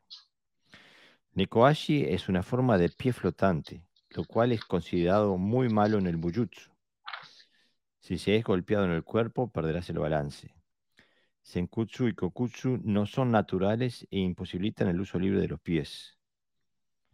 La posición que uso en mi karate sea en kata o en kumite, es naifanchi, con las rodillas ligeramente flexionadas y el juego de pies libres. En la defensa o el ataque fijo las rodillas y bajo las caderas, pero no pongo mi peso en ninguno de los pies, más bien mantengo el peso distribuido de forma equivalente. Eso, todo lo que leo yo es una traducción propia del inglés, así que si no lo... no, el español, eh, cuando lo ha traducido al español es, igual, dice lo mismo. Eh, solo un, pequeño matiz. Él dice cómo es como si fuera Naifanshi. No, no, no, no habla exactamente, quizás para que la gente no se confunda en la postura, que, piense en Naifanshi como la postura, sino que es como si fuera Naifanshi. Eh, por eso digo, pero nosotros, nuestro mundo técnico está lleno, bueno, Senkuchudachi debe ser la posición más común del, del karate moderno, pero por lejos. ¿No? Y él dice, no, En mi karate no. Neko Ashi debe ser la, segunda o la tercera posición más común del karate, del karate moderno. Y él dice no. Eh, y aparte eh, apunta directamente donde él habla de flexionar ligeramente las rodillas eh, y bajar las caderas. o sea que me parece que es un poquito como... Y el juego de pie libre es libre. Exactamente. Pero desde el punto de vista posicional me parece un, poquito como decías tú en las fotos donde está pateando, que si le bajas la, otra pierna queda en Naifanchidachi. Eh, en ninguna foto que yo conozca de Motobu aparece en Senkusudachi. No. Ah, me parece que hay en alguna, puede ser que ah, esté en alguna. Es más parecida al Motodachi eh, de Shitoryu o quizá un Hansen Kusu, que es como la mitad. Es una posición siempre más natural. Sí, sí, exactamente. No, pero Senkusu Dashi, tal como, como nosotros podemos pensar, del peso avanzado. Tiene posiciones mucho más cortas, ¿no? Eh, incluso en las fotos que aparecen aquí, eh, aparece, para mí es un Naifanchi que hace, tiene transiciones de, de un Naifanchi Dachi, un Motodachi Naifanchi Dachizado a, a, algún tipo de Shiko Dachi y vuelta de vuelta eh, a estar.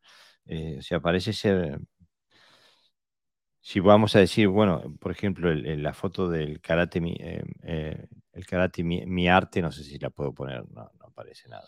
No, se este, este, está en, si, si vamos a, hablar de eso como un sekutsu, es un sekutsu muy alto y muy corto, ¿no? Este, pero eh, sí, es lo que nosotros también le diríamos un motodachi más que un senkutsu dachi. Pero, sí, además habla de dos principios fundamentales, es decir, un buen enraizamiento y una buena movilidad. Exactamente. las dos bases fundamentales, lo que tiene que ser una técnica de piernas, ¿no? O por no, por no llamarle posición. Exactamente. O sea, eh, yo pienso que. Mm,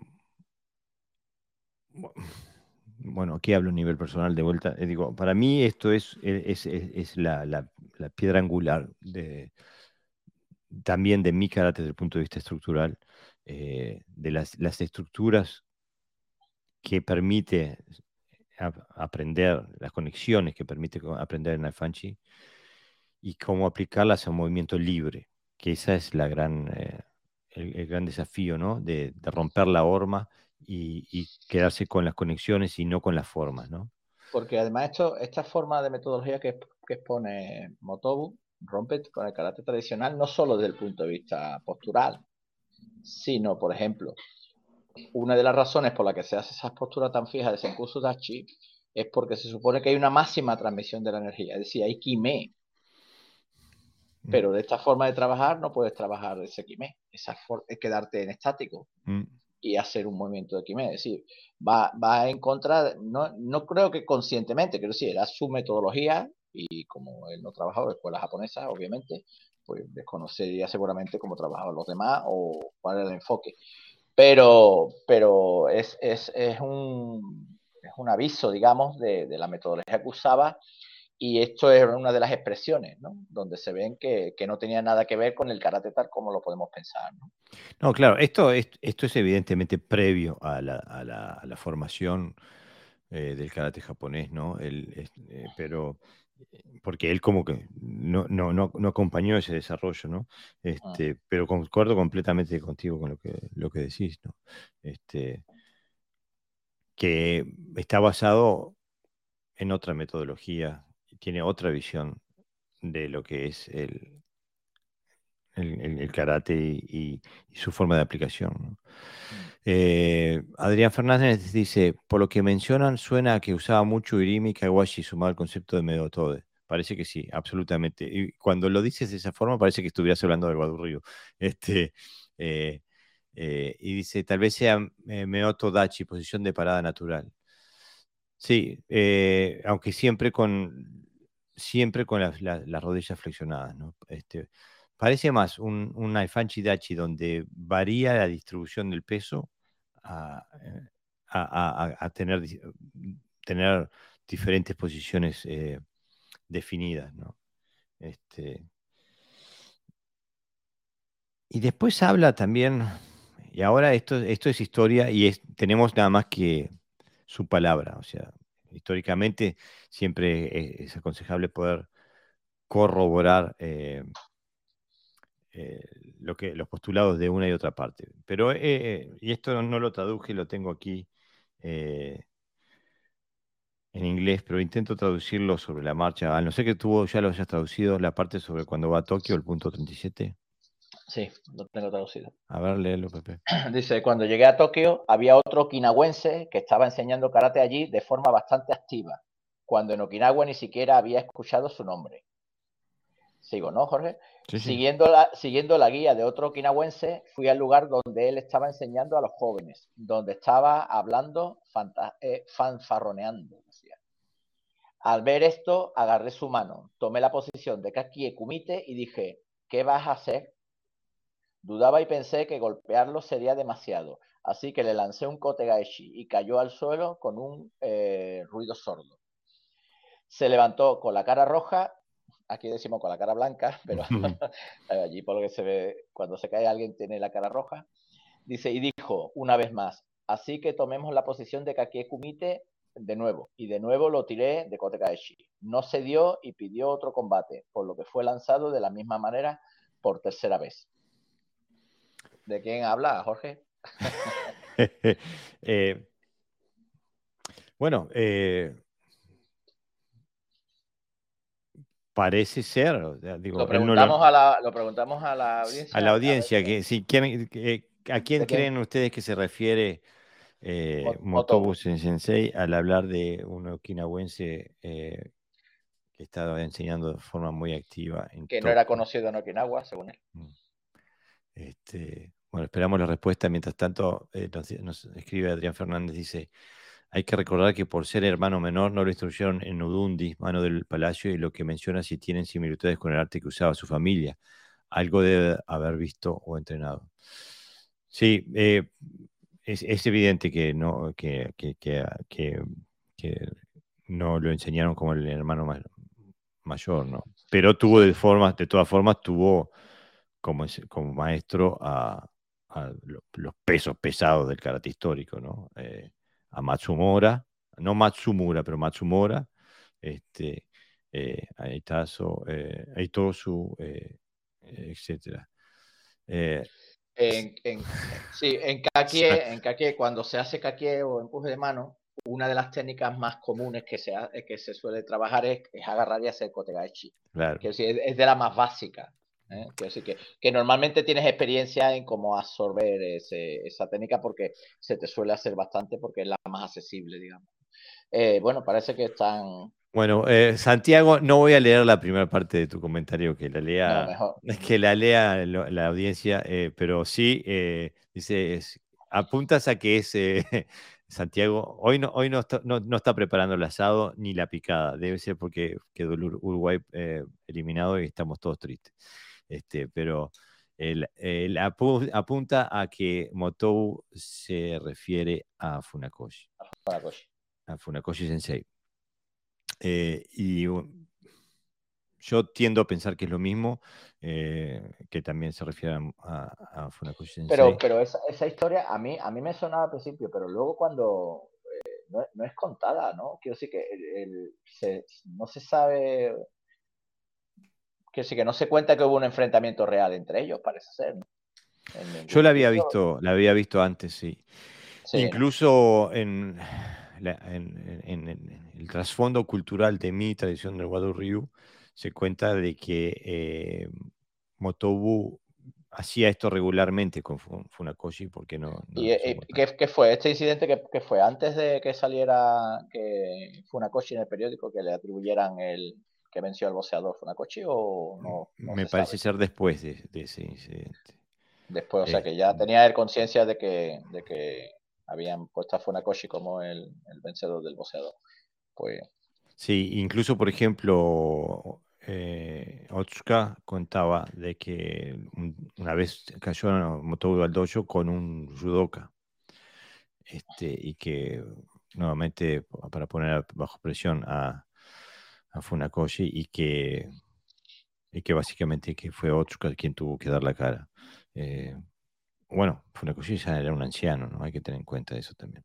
Eh, pero habla mucho de la, de la visión que tenía Motou de lo que después se transformó en el Karate Do, lo que, el karate que recibimos todos, ¿no? que es indudable que el, que el, padre histórico fue, eh, fue Funakoshi, eh, ¿no? Eh, o sea, su, el, el, el, gestador fue Itosu, pero quien lo puso en la práctica y lo, lo y lo, lo, exportó al mundo fue, fue Funakoshi Sensei. Este, eh, vamos, nos están cayendo un montón de, de, de, de comentarios y no, no alcanzo a leer todos. Dice Daniel Alvarado Sensei, dice, Motobu sí entrenó algo de Undundi, al igual que todos los demás maestros, después de que se abolieron las clases en Japón. Y Adrián Fernández dice, debe haber mezclado lo que pudo ver de su hermano y lo que desarrolló de lo aprendido con sus maestros. Es solo una suposición. Y dice, Udundi es más moderno de Uehara, pero de Gotente no le enseñaron. Después tal vez sí puede haber visto. Eh, y Santiago nos escribe, dice, según Encamp fue después de vencer al boxeador ruso. Eh, Daniel Alvarado escribe, Jan Kentel no era boxeador, era luchador y strongman. Allí hay un error de traducción. Ok, eh, yo creí que era un boxeador de, boxeo inglés, por así decirlo. Así que buena aclaración ahí también.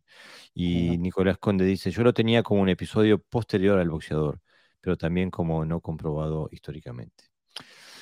Y aquí quiero hacer un, quiero hacer un pequeño paréntesis, eh, porque también hablando del, del, podcast, el episodio de la semana pasada, donde eh, leíamos de un libro de Funakoshi Sensei. Y que eh, me llegó alguna crítica de la audiencia eh, pensando, argumentando de que, de que como que no respetábamos en el podcast a Funakoshi Sensei.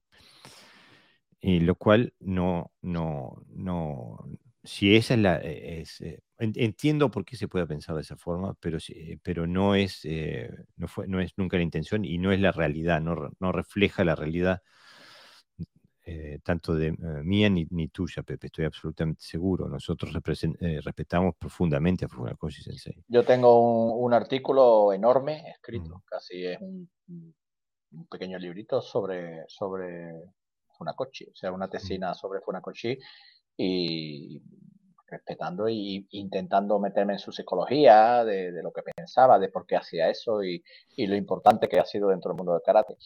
Quiero decir que, no, evidentemente, pero ni de, ni de ningún maestro. solo analizamos un punto de vista, a veces eh, desde, lo, desde lo que tenemos. Lo único que tenemos son sus textos y nuestra experiencia. Mm. No, no, no lo hemos conocido ni ninguno de nosotros lo hemos conocido, quiero decir. Claro. Y lo que, lo que, como tú bien lo decías, contrastamos esos textos con nuestra experiencia y por lo tanto no, eh, no, no deificamos a nadie, eh, pero respetamos a los maestros eh, profundamente. Estamos sobre sus hombros, ¿no? Este, René Javieres nos escribe, dice, buenas noches, no pude ser Funakoshi, pues en el Okinawa no sería el mejor karateka, pero era un karateka de reconocido prestigio por todo tipo de estamento okinawense. Sí, pero era una forma quizás que tenía Motobu de dirigirse a él, que sí mm. que no, no evidentemente sería conocido, pero él como, bueno, como si fuera un ser un poquito ahí. Es una forma quizás despectiva de dirigirse a él, no sé, sabía que eran enemigos, ¿no? Yo creo que la, el único, el, el único que estaba en Tokio en ese momento y que tenía, eh, que estaba enseñando karate de forma muy activa, era Funakoshi. Eh, no puede haber sido otra forma. Incluso en el libro de Toyama, hace, Toyama tenía exactamente la misma posición sobre Funakoshi que, que Motobu.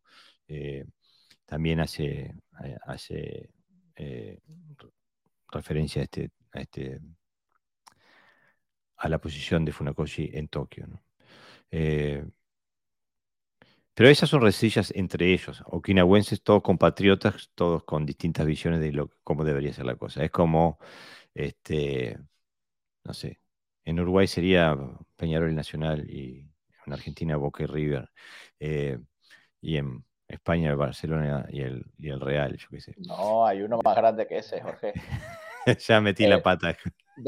el Betis, ¿no? El, Betis. este, pero, este, pero eh, para nosotros, a través de, los, de, las décadas y los siglos, eh, no, importa, podemos rescatar de, los tres, ¿no? de todos estos maestros. Santiago dice, las susceptibilidades más grandes las encontré en el mundillo del karate. Este, en eso concuerdo contigo plenamente, Santiago. Este, pero por, tenemos, por eso tenemos que ser eh, cuidadosos. Mira, nosotros hemos tenido casos donde hemos dicho algo y se nos ha opuesto. Y hemos dicho, lo, hemos estado de acuerdo con lo que se nos ha opuesto y se nos ha opuesto sobre lo opuesto. Es decir, eh, es que el pensamiento es, libre y es difícil. Entonces, eh, nosotros solo analizamos y, y, a veces con más acierto y otros con menos. Yo creo que con acierto sobre todo porque intentamos tratar el tema con sutileza y lo estudiamos antes, y lo observamos, lo leemos, lo estudiamos y damos nuestra opinión, que además es lo único que podemos dar, y faltaría más que no la pudiéramos dar, quiero decir, eh, porque eh, analistas hay de absolutamente de todo. Nosotros no somos analistas en ese sentido, lo que hacemos es hablar de, lo que hacemos, de lo que, de lo que sabemos y compartir. ¿eh? En vez de hablar nosotros por teléfono o a través de WhatsApp, veamos, pues lo que hacemos compartir.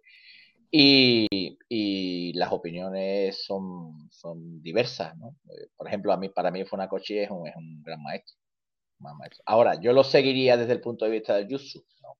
Yo lo seguiría como, como lo que es un maestro de karate. Entonces, por ejemplo, yo, a pesar de que Motobu es uno para mí de los grandes maestros, a lo mejor no sería su alumno, por poner un ejemplo, ¿no? Porque, porque las líneas que yo sigo del karate funcional, pues se podrían ajustar o no ajustar, o su forma de enseñar podría estar de acuerdo o no de acuerdo.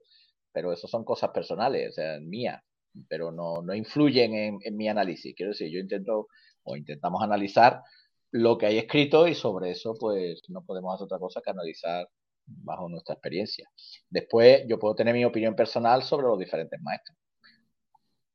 Que, que que no tiene por qué coincidir con mi análisis. Yo puedo pensar que es ser un gran maestro y una mala persona. Mm. O puedo pensar que es, que es una buena persona y un mal maestro.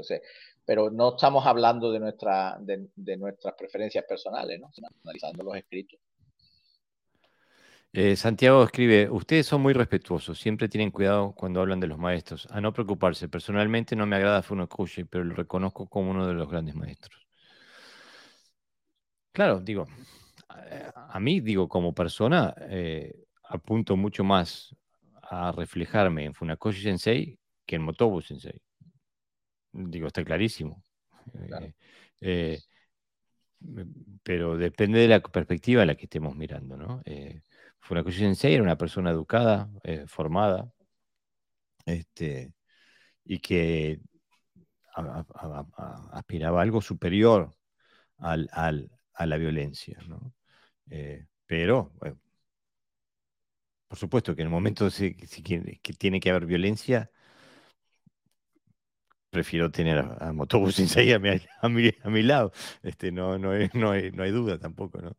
Eh, David Ortiga nos escribe, dice, bienvenidos a la era del todo me ofende. Sois críticos, pero muy respetuosos con todo el mundo. Muchas gracias. Eh, es verdad, estamos en la era, en la era del todo me ofende. y miren, hay una,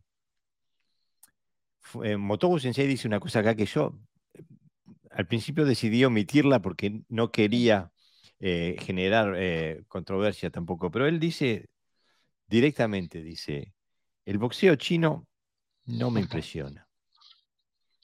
Así derecho viejo. Él, dice concretamente, si me permite, Jorge, porque creo, creo que define mejor cuál es la traducción del español el el chino no es muy impresionante, mm. dice, en la traducción que yo tengo. No es que no le impresione, sino que no es muy impresionante en general.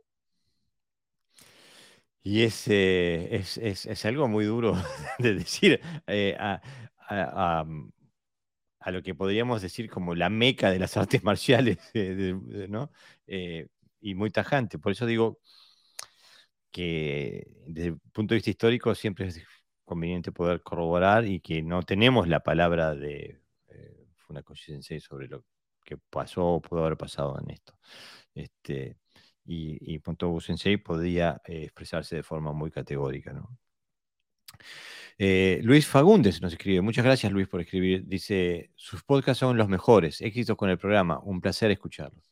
Bueno, muchas gracias, la verdad que motiva mucho que la audiencia sienta que recibe algo de valor con estos podcasts, que es de lo que se trata. Se trata de, transmitir información, conocimiento, algo que, motive y ayude en, el estudio y la práctica. ¿no? Este, eh, y en este, en, este texto también se ve cómo trasciende el, ego de Motobu Sensei, ¿no? Por ejemplo, ¿te animás a leer el número 23, eh, Pepe? Sí, pelearé con cualquiera, ya sean practicantes de karate, practicantes de judo, luchadores de sumo, boxeo, etcétera. Sin embargo, garantizo que no morirá durante, que no morirán durante el combate. Tranquilo, que no muere nadie. No me da igual, que, que quiera que venga, ¿no? Este... Y además nombra, nombra precisamente la, eh, digamos, la, florinata de, las artes marciales de la época, ¿no? Que eran el judo, los luchadores de sumo, que ya meterse con los luchadores de sumo implicaba algo más, porque te estabas metiendo con la cultura, tanto el judo, ¿no? Pero sobre todo el sumo te estabas metiendo con la cultura japonesa, ¿eh? Que no ancestral, ¿no? Ancestral, o sea, eso es como decir aquí que la Semana Santa no, no vale para nada, o sea, te arriesga que te maten directamente. Con el boxeo, ¿no? Como contrarrestar, etcétera, es decir, el etcétera de cualquier cosa, ¿no? Y, y aparte digo, tranquilos que no, no, voy a, no. voy a matar a nadie. Solo un poquito, ¿no? Sí.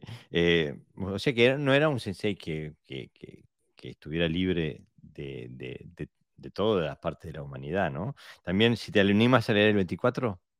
Sí, es necesario beber alcohol, eh, agua mori en este caso, y realizar otras actividades humanas divertidas. El arte del karate de alguien demasiado serio no tiene sabor. Eh, habla del dogmatismo quizás, ¿no? Mm, este. Eh, sí, habla del dogmatismo y habla también del dogmatismo referido a, a cómo ver nuestra vida, ¿no? Todos los aspectos de la vida. Este, pero igual es algo que no encaja eh, del todo con la... Con el actual concepto de sensei, ¿no? El, maestro, el maestro perfecto, ¿no? Sí, a eso me refería. Nos escribe John Quesada. Gracias, John, por estar nuevamente con nosotros y escribirnos. Siempre ahí al pie del cañón. Muchas gracias. Eh. Dice, Saludos maestros. En mi opinión, el sistema de Funakoshi era un sistema muy romantizado. El cambio del sistema de Sensei, de Motobu era un carácter verdadero para la época en que se vivía. Y estoy de acuerdo en ese matiz que haces, ¿no? Que para la época en la que vivía Motobu era lo necesario y pienso que lo que nos transmitió Funakoshi Sensei era un carácter para otra sociedad, ¿no? Para un Estado de Derecho. Este, Después se escribe Daniel Sensei, dice, Choki Motobu cuenta que sobrevivió a un ataque de 80 bandidos armados con Bo. ¿Le creemos? Capaz que se había tomado un, un aguamori de más justo ese día que contó esa historia, ¿no? Este, eh, yo no estaría inclinado a creer esa historia, pero eh, la historia sobre Funakoshi sí porque hay otras fuentes que eh, dicen cosas parecidas. Este, René Javieres, René Sensei, gracias por estar ahí, hacía tiempo que no te veía. Un abrazo, gracias por estar nuevamente. Dice, Funakoshi practicaba karate verdadero, pues vivió y murió practicando karate. absolutamente. Lo que creo que no, que, la definición como verdadero no, concuerda con la definición de verdadero que hace Motobu Sensei, ¿no? O sea, son, son dos sensei históricos que tienen visiones diametralmente opuestas de lo que es karate y lo que es karate verdadero. Para Motobu el karate de Funakoshi no era karate verdadero, en cambio, este, para eh, Funakoshi el karate de, de Motobu no era karate. Claro, es que nosotros vemos desde fuera la historia y evidentemente siempre vamos a tener una tendencia a, estar a favor, en teoría, en teoría de la persona más noble o que aparenta más nobleza, ¿no? Es igual que si, yo sé, una persona que tiene unas características físicas determinadas con respecto a otras siempre va a tener ventajas. Mientras que el guapo, por llamarlo de alguna manera, llora y todo el mundo le echa cuenta, eh, a lo mejor lleva razón el feo, ¿no? Digamos. Pero como no tiene unas características determinadas, pues entonces se le echa más cuenta al niño guapo, al niño guapo, etcétera, etcétera, ¿no? Esto es psicología simple. Entonces, claro, aquí es más fácil ponerse a favor de, de Funakoshi. Por eso nosotros intentamos ser imparcial, nosotros contamos lo que ellos dicen y cada uno evidentemente se posiciona de quien quiere. Quien, eh, a mi forma de entender, eh, sí, Shoki eh, quizás no, no debería de tener tanta, tanta aberración por Funakoshi, es decir, creo que era un poco desmesurado, depende de su personalidad. Pero también estamos hablando de que, se estaba, eh, estaba en ebullición los cambios ¿no? en aquella época del karate y siempre hay gente que, está más a favor del cambio, aunque el cambio no sea mejor, y gente que se opone. Y yo como Tobu, pues claro, eh, elegía una forma y Funakoshi eligió otra y estaban en total oposición, ¿no? Eh, y aparte la experiencia que tenían era muy diferente. Por ejemplo, muy diferente, claro. ¿te animás a leer la número 29? Sí. Dice, empecé a tener peleas en Suji cuando era joven y peleé en más de 100 de ellas, pero nunca me golpearon en la cara. Eh, más allá de, la, fanfarroñada final de que nunca me, nunca me tocaron la cara, este, el hecho de que él haya ido a pelear, a buscar peleas 100 veces, ¿no? Estoy casi absolutamente seguro de que Funakoshi no se le ocurriría nunca haber hecho eso y estoy seguro que no tiene la experiencia de 100 peleas. Hubo, una situación de Funakoshi que había como una especie de, de lucha okinawense donde él pasó y estaban haciendo ese tipo de pelea. Y creo recordar que participó en ella, lo invitaron, no sé si de forma voluntaria o no. Y, participó, por lo que se ve, salió bien parado de, esa, de ese confrontamiento, que eran amistosos, o, por lo menos no eran tan agresivos como lo que pinta eh, como todo. Y, y, y, luego él explica que no le gustó. Quiero decir que no era ese el camino del karate, ¿no? Exactamente. Por eso te digo que no estoy hablando de que, de que, de que Funakoshi fuera menos valiente, sino que tenía unos valores distintos que le indicaban que ese no era el camino del karate, ¿no? Este. Mientras que Funakoshi cuenta eso, por ejemplo, de que bueno, que era una lucha, no sé qué, que era como un poco primitiva, que no le gustó, nos viene eh, nos viene Motobu y nos cuenta lo de lo del famoso pelea, ¿no? Con, cinco hombres. Dice, una noche, cuando era joven, alquilé un Richau. El Richau es los carritos estos que lo lleva eh, una persona o bien van como una... El que se ve en la película de Furo de Dragón, de Bruce Lee, que, va, que lo levanta así con una facilidad increíble. Eh, dice, y salí cuando un grupo de cinco o seis hombres nos atacó probablemente alguien a quien había vencido en Suji. Es decir, mm. posiblemente iban a tomar represalias. Desde lo alto del Richau arrojé el fajo de monedas eh, que probablemente ah, que, tenía, eh, perdón, el fajo de que tenía al hombre más cercano para distraerlos antes de saltar. Dice, dejé caer al hombre a mi lado con un golpe lateral en los ojos. Uno está obsesionado de pegar siempre en la cara, ¿no? Mm. Dice, y luego lo dejé caer por el cuerpo y realicé la misma técnica, esta vez con el puño cerrado, al hombre que se acercaba de frente. Por extraño que parezca, dio una voltereta completa sobre mi brazo y aterrizó de espalda detrás de mí. De esta forma los acabé sin, eh, los acabé sin romperles demasiados huesos. Después de la pelea, vi que el conductor de Richau ¿no? Eh, había perdido las piernas de susto. Lo sentí por él. O sea, lo cuenta como algo tan natural que, no, es lo, no es lo que hace Funakoshi. No, exactamente. Lo rechaza, rechaza ese, ese tipo de, situaciones, ¿no? O sea, eran totalmente opuestos no solo en su karate, sino posiblemente en su vida. Incluso yo creo que si no fueran karateka los dos, también serían enemigos, que es una forma de entender la vida, ¿no? Exactamente, exactamente. Mira, nos escribe eh, Nicolás Conde, dice, creo que se perdieron muchas lecciones suyas en el camino y es injusto juzgarlo a él por los fragmentos que vemos hoy. Claro, es que estamos hablando de personas completas, seres humanos eh, hechos y derechos con virtudes y defectos y, que estamos, estamos eh, nos llegan fragmentos de, no sabemos el contexto en el que se, dijo, se dijeron estas cosas, eh, ni a quién se estaban diciendo. O sea, eh, podría ser, eh, es, injusto crearnos una, una, una, imagen general de quién eran estos maestros, nada más que a, través de estos retazos de palabras. Este, pero bueno, es lo único que tenemos y le intentamos sacar el, el jugo, el mayor jugo posible. ¿no?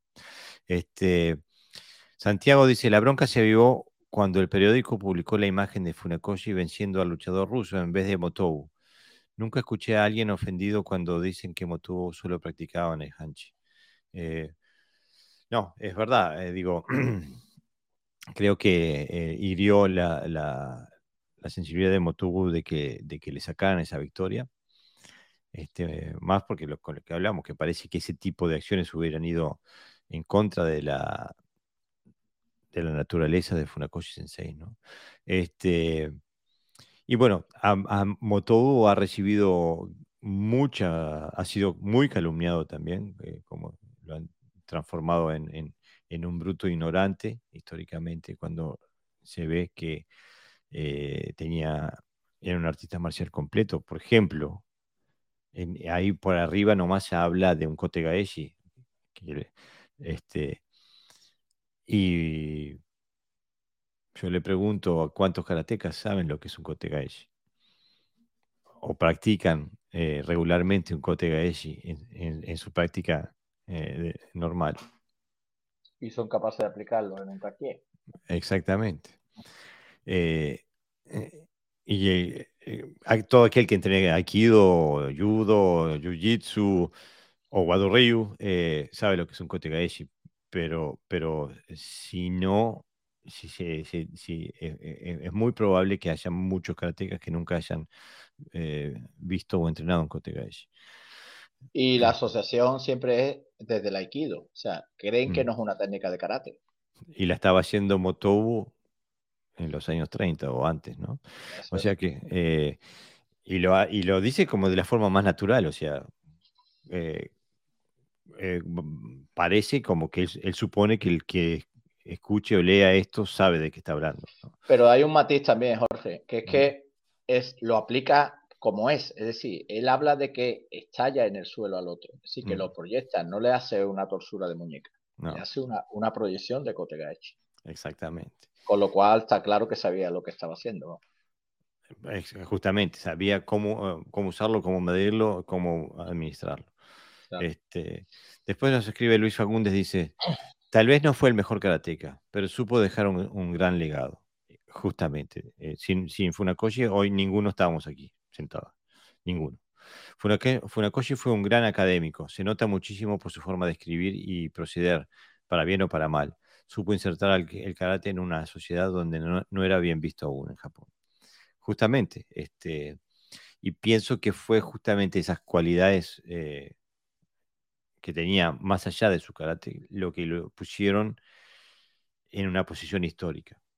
Por, eh, por algo eh, Motobu no pudo cumplir ese papel y, y Funakoshi sí, ¿no? O sea que Funakoshi tenía la capacidad, la educación, la formación, la capacidad intelectual y comunicativa de poder transmitir esto en la sociedad, eh, no solamente en la sociedad japonesa, sino en los en los círculos más altos de la sociedad japonesa. Lo que demandaba la sociedad japonesa en aquella época era precisamente alguien como Funakoshi, quiero decir, que estaban convirtiendo todo en algo más suave en el todo, había por tema de guerra, la guerra que hayan pasado, y entonces eh, coincidió, coincidió que lo que demandaba la sociedad en general, pues coincidía con el mensaje de Funakoshi y por eso y por eso se, perpetuó, digamos, ¿no? yo creo que se ha perpetuado el mensaje de Funakoshi. Claro. Y este y por eso digo, históricamente son el, eh, Funakoshi Sensei fue el fue esencial para, para el, momento histórico. Ahora yo Claudio Unicar Sensei, y me acordó, me hizo acordar de un texto que quiero leerles hoy antes de terminar, que nos dice Kote Gaeshi, retorcer el brazo, siempre me pareció una traducción motobuiana, bien pragmática. este, pero ahora que está Claudio Sensei, bienvenido al podcast, gracias por estar ahí, Sensei. Quisiera leerles eh, algo que, que me escribió él hace unos días este, y que con la locura del trabajo y de preparar el podcast, eso todavía no le, no le respondí. Quiero responderte aquí, Sensei, este, pero quiero leerle para la audiencia y para Pepe también, que sos un gestor de esto igual que yo. Dice, hola Jorge, hoy estuve viendo que has recibido una mención por la difusión del podcast. Aprovecho para felicitarte y reiterarte la satisfacción que me ha causado encontrar tanta gente que sabe tanto y con la que me siento que compartimos muchas cosas independientemente de tener personalidades distintas. Tanto tú como Alvarado, Parra, Valves y Beltrán han colocado cosas en las que casi siempre coinciden un 100%, o por lo menos en su intención, y que hace que me sienta menos aislado en el mundo. Después de tanto tiempo, todas esas cosas que siempre quiero hablar, pero no puedo hacerlo ni con mis amigos ni con mi familia. Ellos dicen, no, karate o aikido otra vez, no. Puedo ahora escucharlas y compartir mi opinión con todos ustedes. Por eso, nuevamente, muchas gracias y que sigan los éxitos. Eh, y la verdad que, eh, me, bueno, me alegraste el día, Sensei, al, mandarte, a mandarme ese mensaje, porque primero porque sos una persona que deja un impacto a, tu alrededor. La verdad que eh, has dejado una impronta en, en mí y me, me, gusta mucho la forma en que, en que transmites y comunicas tu sentir y tus conocimientos. Tienes una larga historia de, de, karate y aikido y eh, sos muy capaz en concatenar las dos y sacar una experiencia única. Y bueno, y estoy eh, súper orgulloso eh, de que estés acá con nosotros. Así que te quería dar las gracias por ese texto que la verdad que me, me conmovió. Muchas gracias. Nos escribe Daniel Alvarado que dice, encontré la historia de Motou versus los 80 el disturbio en la representación de la aldea, cuando Choki Motobu fue rodeado por un grupo de personas con bo, cuando fui a ver la fiesta del pueblo de, Nishibaru o Naha, con varias personas, entre ellas el respetado anciano Itarashiki, no me di cuenta de que un grupo de hombres armados con bo estaban diciendo algo a mis espaldas. ¿Para qué se me fue? Eh, de repente se acercaron a ver qué, Ahí está. De repente se acercaron y me golpearon la mano con su voz. El bo rebotó y me golpeó en la ingle. Me agaché y soporté el dolor. En cuanto se me pasó el dolor, derribé a uno de los atacantes que estaba detrás de mí. Entonces estalló un motín. Unos 70 u 80 hombres con bo nos rodearon de repente y empezaron a atacarnos. Las personas que vinieron conmigo al festival escaparon enseguida. Tuve que luchar solo contra todos esos enemigos. Al final salté una valla de piedra y me escondí entre, unos arbustos. Bueno, o sea que no es estilo eh, héroe del oeste. Eh, no mató a todo el mundo, tuvo que salir rajando. Este, eh, más tarde, por suerte, me topé con Yuri, que llevaba linternas encendidas. Habían venido a buscarme porque pensaban que Motou debía estar muerto después de aquel motín. Mis padres estaban entre ellos. No quería que mis padres estuvieran preocupados por mí, así que llené las dos mangas de mi kimono con arena para eliminar todas las arrugas y traté de enderezarlas después de esta brutal pelea callejera. Les dije a mis padres, no pasó nada, no hubo ningún disturbio, pero sí que lo hubo, y vaya motín. Gracias, eh, Daniel eh, Sensei, por eh, compartir esta historia tan divertida con nosotros. Este yo la había leído, ¿eh? no, me acordaba cuando lo dijo Daniel, pero ahora que la, que la puesto sí me, acuerdo de ese. Lo que es las historias de, de karate, ¿no? Este, bueno, eh, no, sé, no sé qué pensar. La historia es muy divertida. lo que no sabemos por qué fueron a por él, ¿no? Algo habría hecho. y si fueron 80, bueno, hay que, algo, habrá hecho para que, para que se enojen 80, ¿no? Eh, porque no, no, no, se comprende cuál es el origen del conflicto, pero, este, pero bueno, eh, muy interesante, ¿no? Sensei, me parece que estamos llegando al final este, del podcast de hoy. Eh, vamos a seguir haciendo este, este tipo de, temáticas. Lo que sí voy a, intentar de todas formas eh, trabajar con, traer algunas personalidades eh, importantes del karate que, no, que, sean del interés general de la audiencia. También tengo em, la noticia de que estamos, eh, bueno, que voy a viajar a Sudamérica ahora en febrero, este, que estaré en Montevideo el 11 de febrero hasta, hasta el 27 de febrero. Y que, bueno, visitaré Buenos Aires y también estaré en, em, Formosa dando clases. Así que, bueno, eh, no sé cómo vamos a, solucionar el tema del podcast. Eh, intentaré emitir desde allí, ¿no? Y también coincide Navidad, era en sábado, ¿no? Con lo cual posiblemente pasemos al viernes. Ah, sí, el 24 es un, es un sábado, así que eh, el 24 de diciembre es un sábado, así que ese día eh, evidentemente no lo podemos hacer, pero eh, lo haremos el viernes 23 en vez, emitiremos el viernes 23. Pero ahí en, en febrero vienen, voy a intentar hacer aunque sea una emisión en vivo desde Buenos Aires. Eh, y porque estamos planeando algunas actividades en Buenos Aires y quizás hacer una emisión en vivo, quizás también del, entrenamiento que hagamos. Y eh, bueno, está todo en, eh, está en planes todavía. Eh, estamos trabajando para concretar las cosas prácticas. Cuando tengan la información concreta, les se las mando. así que bueno. y, si no, y si no hay 126 podcasts para escuchar en esa fecha, ¿no? que tenemos más tiempo. Eh, para esas fechas van a haber más todavía.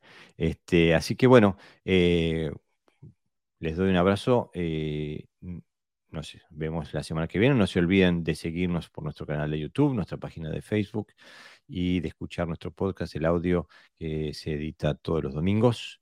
Y nos pueden, se pueden suscribir a nuestro podcast en su plataforma de podcast preferida, como puede ser Spotify, Anchor FM, Google Podcast o Apple Podcast, etcétera, etcétera. Desde ya, un abrazo para todos, ha sido un gustazo por hoy y bueno, nos vemos el sábado que viene.